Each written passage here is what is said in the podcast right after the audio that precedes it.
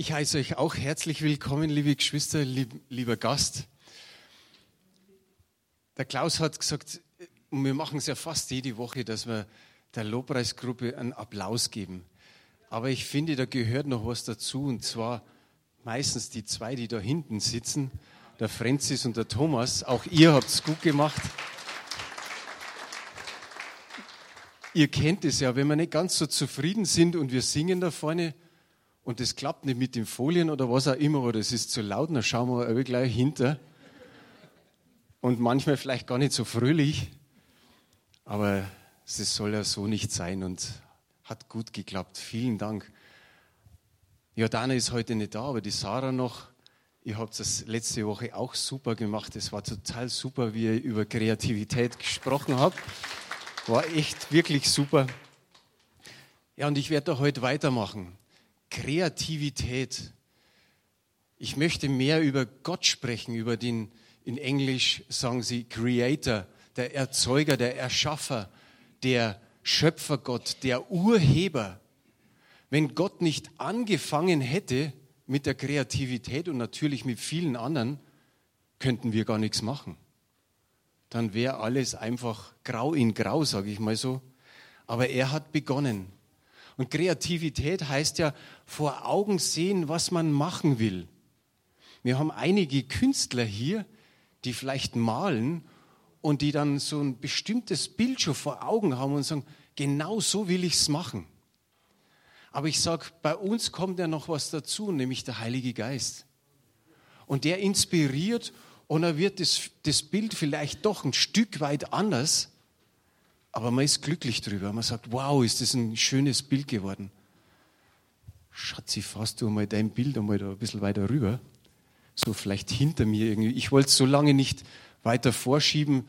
Nicht, dass es vor der Gruppe steht. Schaut ja auch blöd aus, wenn, man, wenn einer hinter dem Bild dann äh, singt oder Gitarre spielt.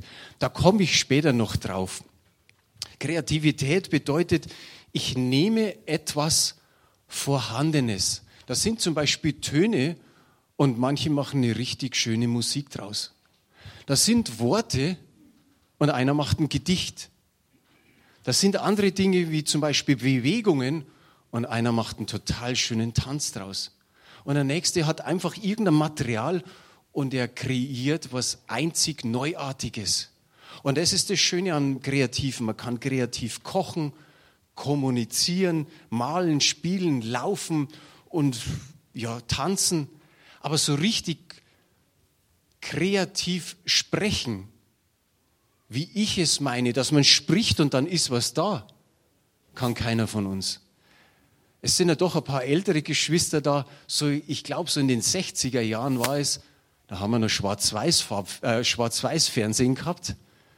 Und da gab es eben die bezaubernde Genie, die hat da irgendwie ein bisschen mit dem Kopf gewackelt und dann so genickt und das, was man sich gewünscht hat, war dann da. Aber gut, das war halt nur Film. Aber es gibt noch jemanden, der es so, der es so ähnlich gemacht hat, unser Gott. In den ersten Versen heißt es ganz einfach in 1. Mose ab 1, äh, Kapitel 1 ab Vers 1, im Anfang schuf Gott den Himmel und die Erde. Und die Erde war wüst und leer und Finsternis war über der, über der Tiefe und der Geist Gottes schwebte über den Wasser und dann heißt es einfach, und Gott sprach. Und dann ging es los. Gott sprach und es wurde. Gott sprach und so wie Gott gestaltet, dürfen auch wir jetzt gestalten. Jetzt, wo der Urheber begonnen hat, können auch wir was beginnen, können wir aus dem, was er gegeben hat, was machen. Aber wir können nicht wie Gott aus dem Nichts irgendwas machen. Das ist auf alle Fälle so. Gott hat nicht einfach dieses wüste, öde, dieses leere und nichtige genommen, so wie Plastilin und vielleicht irgendwie nochmal zusammengequetscht und gesagt, vielleicht können wir noch irgendwas draus machen, sondern Gott hat gerufen, gesprochen und es wurde. Er hat, und das sage ich immer so, er kann in unserem Leben, wenn wir den größten Mist bauen, kann er noch den besten Dünger draus machen. Aber als er alles schuf, hat er einfach gesprochen. Gesprochen und es wurde. Psalm 33, Vers 9 haben wir auch auf Folie. Da heißt es, denn er sprach und es geschah, er gebot und es stand da. Wie stark ist es? Für viele Menschen nicht zu begreifen. Im Vers 6 heißt es in diesem Psalm, der Himmel ist durch das Wort des Herrn gemacht und all sein Heer durch den Hauch seines Mundes. Durch den Hauch seines Mundes ist all das entstanden. Wir freuen uns doch total, ich sage mal, dass wir PowerPoint-Präsentation haben. Wir müssen nicht mehr, wenn wir Lobpreis machen, einen Ordner mitnehmen oder ein Buch aufschlagen, wo die ganzen Liedtexte drin sind und uns da in dem Buch durchblättern, sondern der Beamermann wirft die Folie dahin und wir sind im Lobpreis. Wir haben die Hände frei, wir können klatschen, wir können sie hochheben, wir können auf die Knie gehen. Wir müssen nicht immer wieder diesen Ordner oder dieses Buch mitnehmen, um dann zu sagen, oh, jetzt ist die Seite irgendwie verschlammt. Nee, wir können da hinschauen und es tut uns gut. Wir lesen wie hier den Bibelvers, musst nicht einmal der schwere Bibel mitschleppen. Ist zwar trotzdem gut, wenn du es mitnimmst, aber wenn Gott dir ein Wort gibt, vielleicht aus seinem Wort und du möchtest es hier vorne sagen, dann sagst du, oh, jetzt habe ich meine Bibel daheim. Wo war es nochmal? Aber wie gut ist es, dass wir so eine PowerPoint-Präsentation haben? Ich glaube, der Daniel hat vor zwei Wochen über Sonnenaufgänge und Sonnenuntergänge gezeigt. Und da kann man ein Video zeigen. Das ist echt praktisch. Aber ich finde, es gibt einen, der hat die beste PowerPoint-Präsentation, die es gibt. Das ist unser Herr. Du musst nur in den Himmel hochschauen, du musst nur die Berge, die Täler, die Wiesen anschauen. Wie genial ist das? Der braucht keine Leinwand, keine Folie, keinen Beamermann, keinen Beamer selbst. Er bringt es einfach so. Er, hat's, er hat gesprochen und es wurde. Ich schaue mir so gerne Naturfilme an, die Landschaften, die, die Tiere. Wenn meine Frau neben mir sitzt und ich schaue mir das an und sie liest, dann sage ich immer, schau mal, schau mal, schau mal. Ich reg sie total auf. Sie sagt, ich lies. Äh, du sagst dauernd, schau mal, müsste man alles anschauen, was du anschaust, was du gut findest. Ich finde es einfach super. Da nerv ich sie manchmal, aber es ist so schön. Es ist so schön, wenn man sieht, wie er eine PowerPoint-Präsentation hat. Der braucht kein Reißbrett, kein Lineal, kein Stift, kein Pinsel, keine Farbe, irgendein Hilfsmittel. Nein, er hat einfach nur gesprochen. Und wir wissen, manchen Leuten geht es gar nicht ein. Die sagen, das kann es doch nicht geben, dass Gott spricht und dann ist einfach alles so geworden. Aber Gott hat es so getan. Er hat einfach gesprochen. Und weil wir vorher schon von den Science-Fiction-Filmen gesprochen oder von der Art mit, mit der bezaubernden Genie. Die Leute sagen vielleicht, ey, das ist ja ein Science-Fiction-Film oder was, an was du glaubst, dass Gott einfach so spricht und dann ist es geworden. Wie viele Science-Fiction-Filme hat es in der Vergangenheit gegeben, wo es jetzt Wirklichkeit wurde? Ich kann mich nur erinnern, so Mr. Spock oder so, die haben ein Telefon am Ohr gehabt, kabelloses, schnurloses, das war fast so groß wie eine Schuhschachtel. Und irgendwann hat es es gegeben. Jetzt haben wir so kleine Handys. Aber alleine das, wenn man sieht, dann sagen die Kritiker, das glaube ich nicht, dass Gott das getan hat. Wir können nur kontern und einfach sagen, sollte unserem Gott etwas unmöglich sein? Überleg mal so grob vor ein Jahrhundert. Keiner war von uns auf der Welt, aber wir wissen, wie lange das schon her ist. Hätte man da geglaubt, dass es Autos gibt, die irgendwann von selbst einparken. Hätte man geglaubt, dass Autos dann von alleine fahren? Mensch, jetzt haben wir uns so Mühe gegeben, sage ich jetzt einmal, dass man im Auto nicht mehr telefonieren soll. Es wird bestraft. Und in ein paar Jahren, wenn das Auto selbstständig fährt und du sitzt nur drin, darfst wieder telefonieren. Ja, mei. Aber das ist doch der Hammer. Wir hätten nie geglaubt, dass sowas gibt. Genauso wie vielleicht was Einfaches, ein Bewegungsmelder. Wir freuen uns, wenn wir irgendwo im Dunkeln gehen, auf einmal geht's Licht an. Oh, da ist ein Bewegungsmelder. Wir sehen wieder was. Da hätte auch einer vor vielen Jahren nicht dran geglaubt, dass es so erfunden wird. Aber es ist einfach da. Und warum soll Gott nicht sprechen? Und es wurde und es stand da. Ich sage so, Gott bewegt das Universum.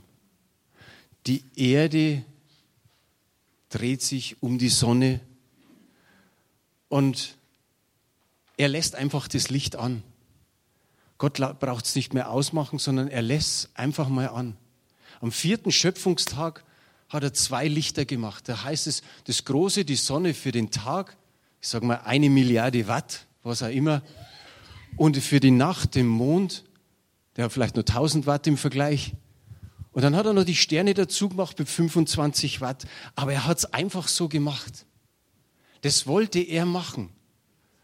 Und für uns ist es gut, dass wir am Tag was sehen und sogar in der Nacht noch ein bisschen was. Aber überlegt mal, der Abstand von der Sonne zur Erde, auch das ist genial. Wäre sie ein Stück weiter weg, die Sonne, hätten wir hier nur Eiszeit, wäre alles eingefroren.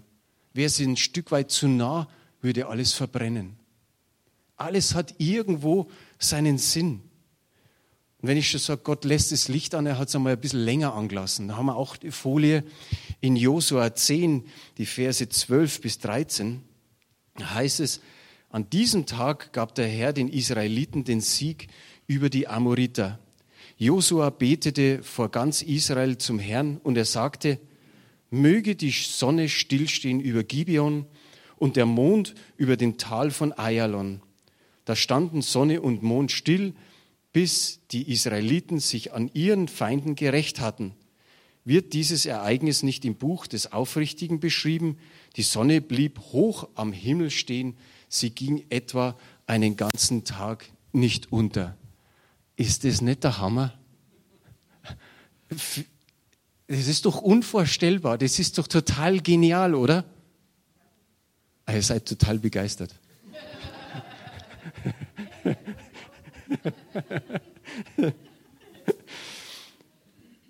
Gott hat einfach die Rotation der Erde verlangsamt. Fast einen Tag lang, damit der Josua das ausführen konnte, was er tun musste. Ich finde es richtig genial. Und dann hat Gott eben noch diese kleinen Lichter gemacht, die Sterne. Und ich weiß, dass da sicherlich jeder von uns schon mehrmals in den Himmel hochgeschaut hat und gestaunt hat und gesagt hat, wow, wie Gott es geordnet hat und wie viel Milliarden von Galaxien das es gibt und da wieder Milliarden von Sterne und keiner kann sie zählen. Und da ist er einfach mal zu Abraham gegangen und ich, ich habe mir in der Vorbereitung gedacht, hat Gott hauptsächlich wegen Abraham die Sterne gemacht? Weil auch er begegnet dem Abraham kreativ. Er sagt ihm nicht, du wirst Nachkommen haben und jetzt sage ich dir mal ganz leise die Zahl. Und dann, dann hätte es er gewusst, sondern er hat einfach gesagt, schau in den Himmel, wie viele Sterne das sind. Oder auf der Erde der Staub. Unzählig, das wissen wir. Er hätte sagen können, ein paar Tausend, ein paar Milliarden, mit Milliarden, vielleicht hätte der Abraham gar nichts anfangen können damit. Aber ich glaube, dass Abraham Nacht für Nacht rausgegangen ist. Ich sage mal, er hat sein Abendessen gehabt, er hat mit Sarah noch gesprochen, vielleicht auch noch was anderes probiert, damit eben Nachkommen kommen.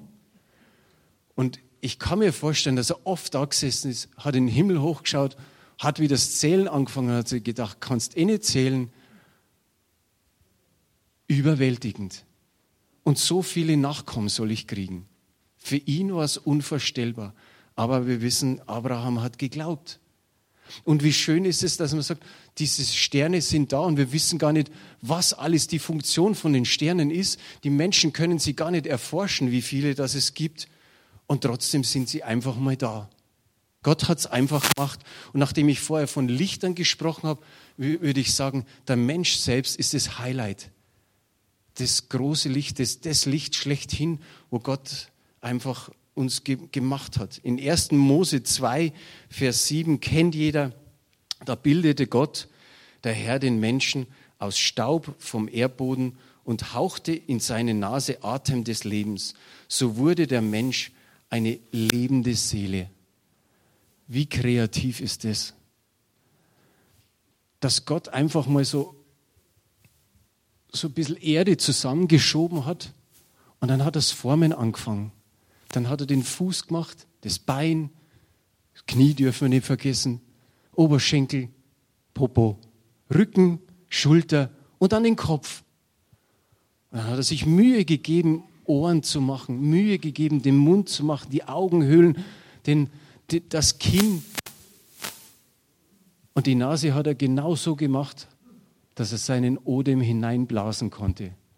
Ich finde es immer so genial. Stefan Katz, unser früherer Kindergottesdienstleiter, der sagt immer, Gott gibt sich bei jedem so eine Mühe, im Mutterleib das schon zu formen. Wie genial ist es? Wie kreativ ist es, dass es bei sieben Milliarden oder über sieben Milliarden Menschen keinen einzig gleichen Menschen gibt? Wie herrlich ist es? Wie hat Gott es gemacht? Den ersten Menschen mit den Händen geformt.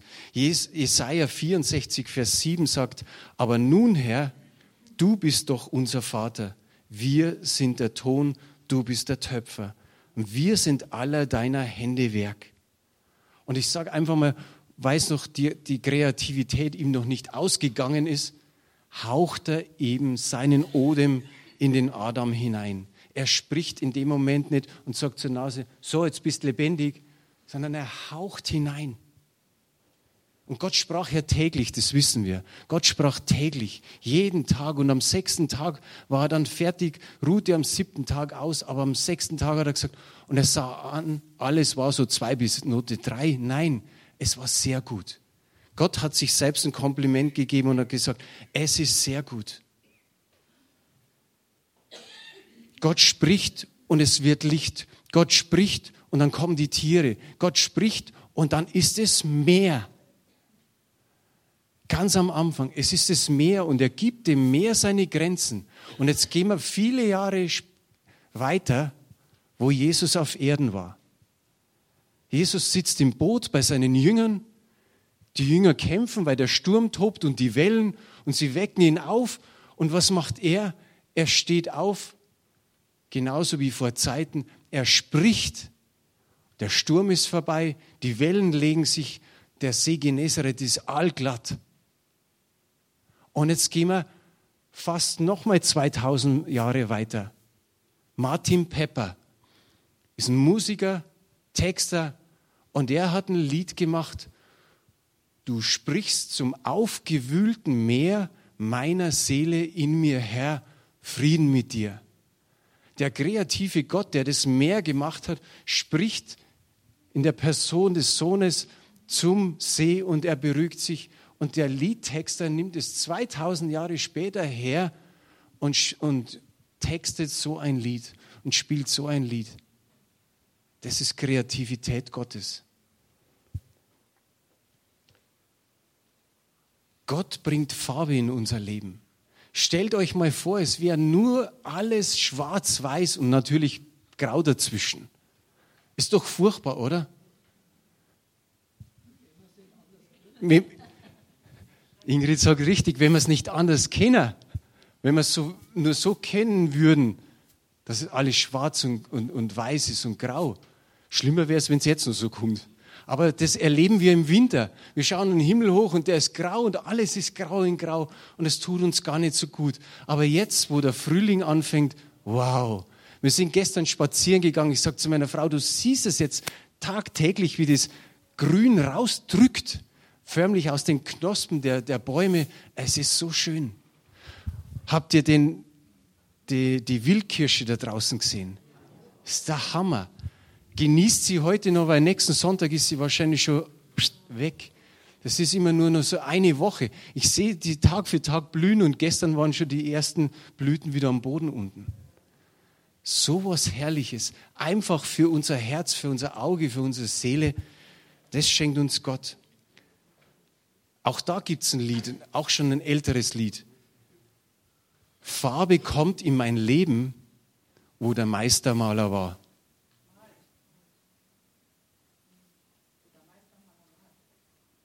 Ja, wie du es auch immer nimmst. Wo der Meistermaler war oder wo der Meistermaler war, äh, malt. Gut, beides. Wie schön ist es, aber Farbe ist doch in unser Leben erst gekommen, als Jesus Christus in unser Leben gekommen ist, bei der Wiedergeburt. Die Folie haben wir nicht, aber in 2. Korinther 5, 17 heißt es, darum ist jemand in Christus, so ist er eine neue Kreatur. Das Alte ist vergangen und Neues ist geworden. So spricht Gott auch durch Farben zu uns. Wir haben da eine Bibelstelle, Jesaja 1, Vers 18. Gott sagt, kommt doch, wir wollen miteinander rechten, spricht der Herr. Wenn eure Sünden wie Scharlach sind, sollen sie weiß werden wie der Schnee. Wenn sie rot sind wie Karmesin, sollen sie weiß wie Wolle werden. Manche fragen immer, warum habt ihr zwei Kreuze hier im Versammlungsraum? Sag ich, ja, mei, das eine ist so schön in der Mitte des Saales und das andere ist halt da drüben. Aber wenn ihr jetzt den Text nochmal anschaut und wenn ihr da auf das Kreuz da drüben schaut, das ist doch gut. Das ist doch gut, wenn wir das sehen. Da hat sich jemand irgendwas Kreatives ausgedacht, in dem dass er da einen weißen Stoff hinhängt und einen roten Stoff. Rot bedeutet einfach die Sünde des Menschen. Unsere Seele ist in dem Sinn befleckt mit Sünden. Der Mensch trägt nicht einfach eine weiße Weste. Oder wir wissen aber, wenn wir Schuld bekennen, dann ist Gott treu und gerecht und er vergibt uns und reinigt uns von aller Ungerechtigkeit. So steht es im 1. Johannes. Und genau das wird hier eigentlich dargestellt oder in dieser, an dieser Stelle. Karmesin und Scharlach ist ein rotes Färbemittel. Karmesin wird gewonnen aus der Kermes-Schildlaus oder Kermeswurm. Da kriegt man diesen, dieses Färbemittel, diesen, diesen Stoff raus. Und im Wikipedia haben sie geschrieben, das, gibt, das gewinnt man aus dieser Kermes-Schildlaus seit mindestens 714 vor Christus. Jesaja wirkte von 740 bis 680. Und 714 ist ziemlich genau in der Mitte und er schreibt hier dieses Scharlach, dieses Kar Karmesinrot. Rot war bei den Römern die Farbe des Krieges. Denkt an Jesus Christus. Kurz vor der Kreuzigung haben sie ihm die Dornenkrone aufgesetzt und was haben sie noch gemacht? Sie haben einen scharlachroten Mantel ihm umgelegt. Rot, die Farbe der Sünde. Und dann schauen wir uns Johannes 1, Vers 29 an.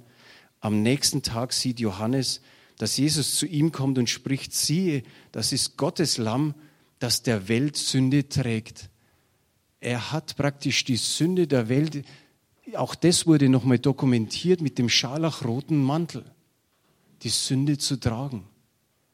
Wie schön ist es in der Bibel, da so ein bisschen zu graben und man entdeckt Neues und entdeckt Neues. Mein Wunsch ist, dass wir mehrere Hauskreise haben. Setzt euch zu zweit, zu dritt, zu vier zusammen oder zu mehreren. Nehmt euch ein Buch aus der Bibel vor, lest aus den verschiedenen Texten, holt euch in der Bibliothek unten Auslegungen, schaut im Internet nach und grabt da drin. Es ist so interessant. Und sagt nicht, oh, keiner von uns will einen Hauskreisleiter machen. Dann macht es einfach miteinander ohne einen Leiter und setzt euch zusammen und studiert in der Bibel. Es ist so schön. Ich habe mir in der Vorbereitung gedacht, ja genau, wir haben im Hauskreis ein paar ältere Geschwister, die, die sagen immer wieder, jetzt bin ich schon zig Jahre gläubig und immer wieder entdecke was Neues. Die Junta gehört da mit dazu und die hat halt genau das da unten im, im Rangerbüro gebetet. Danke, Herr, dass wir in deinem Wort immer wieder, obwohl wir schon tausendmal gelesen haben, wieder was Neues finden. Wie schön ist es. Schlag die Bibel wieder mehr auf. Das tut gut. Man gräbt tiefer, man kann tiefer blicken. Deswegen habe ich dieses Bild mitgebracht. Du siehst vielleicht zuerst mal eine Form von einem Herz. Und wenn du länger hinschaust, dann siehst du vielleicht auch noch, noch eine Person und du siehst noch mal eine Person und eigentlich siehst du noch eine und noch eine und du siehst noch ein paar andere Dinge Gerade die Künstler, die haben dann einen Blick dafür, die, die sagen, was sie da alles sehen, habe ich jetzt nicht ganz so, aber ich habe da auch schon einiges drin gesehen in dem Bild. Und genauso ist es mit der Bibel. Auch wenn wir so und so oft schon gelesen haben, lies sie wieder, schau rein und du wirst Neues entdecken, weil der Geist Gottes das einfach schenkt. ich komme schon langsam zum Ende. Ich wollte nur über Loben, Anbeten, Preisen, Knien, Klatschen, Rühmen, Verehren, Hände heben, Staunen und Erfassen was sagen, aber da wird die Zeit doch ein bisschen knapp. Und das werden wir für anders mal aufheben. Aber der David konnte auch nur eins. Über all das, was er von Gott wusste, all das, was er von Gott entdeckt hatte, hat er ihn gelobt. Und er hat auch seine Seele immer wieder angeschubst und hat gesagt, vergiss nicht. Psalm 103, die ersten Verse, lobe den Herrn meine Seele und was in mir ist, seinen heiligen Namen. Lobe den Herrn meine Seele und vergiss nicht, was er dir Gutes getan hat, der dir alle deine Sünden vergibt und heilet alle deine Gebrechen, der dein Leben vom Verderben erlöst, der dich krönet mit Gnade und Barmherzigkeit. Vorher, wie wir uns begrüßt haben, bin ich so ein Stück weit in mich gegangen und habe mir gedacht, ist das schön. Auf einmal habe ich Gelächter gehört. Rundrum, ihr habt euch begrüßt und irgendwie war das so schön, so lustig, so fröhlich, dass man dazu lacht. Das kommt oft bei der Begrüßung, auf einmal merkt man, der andere lächelt und auf einmal gibt es was Nettes zu sagen. Im Vers 5 steht, glaube ich, der deinen Mund fröhlich macht und du wieder jung wirst wie ein Adler. Auch das ist kreativ. Gott schenkt uns einfach seine Kreativität in, in dem Wort. Wir würden es sonst gar nicht erkennen. Wenn wir das Wort nicht hätten, wüssten wir auch von seiner Kreativität wenig. So wissen wir, dass von ihm die ganze Kreativität kommt. Gott ist fortwährend kreativ. Er gibt uns ein kreatives Vorhaben oder sein kreatives Vorhaben lässt uns teilhaben. Er schenkt uns Vorstellungsvermögen, er schenkt uns Geschicklichkeit. Er sagt, Kreativität ist nicht auf Zeit oder auf einen Moment oder auf eine Situation oder direkt auf Kunst beschränkt, sondern es soll eigentlich unser Alltagsleben sagen wir, auffrischen. Wir sollten in allen Aspekten unser Leben kreativ leben. Und die Vielfalt seiner Schöpfung, dafür haben wir letzte Woche gehört, da sollen wir dankbar sein. Und wir sollen dankbar sein für all die Aspekte, die wir so mitbringen, dass das Leben noch viel lebenswerter ist. Falls du da einen Amen hast, kannst du Amen sagen. Amen.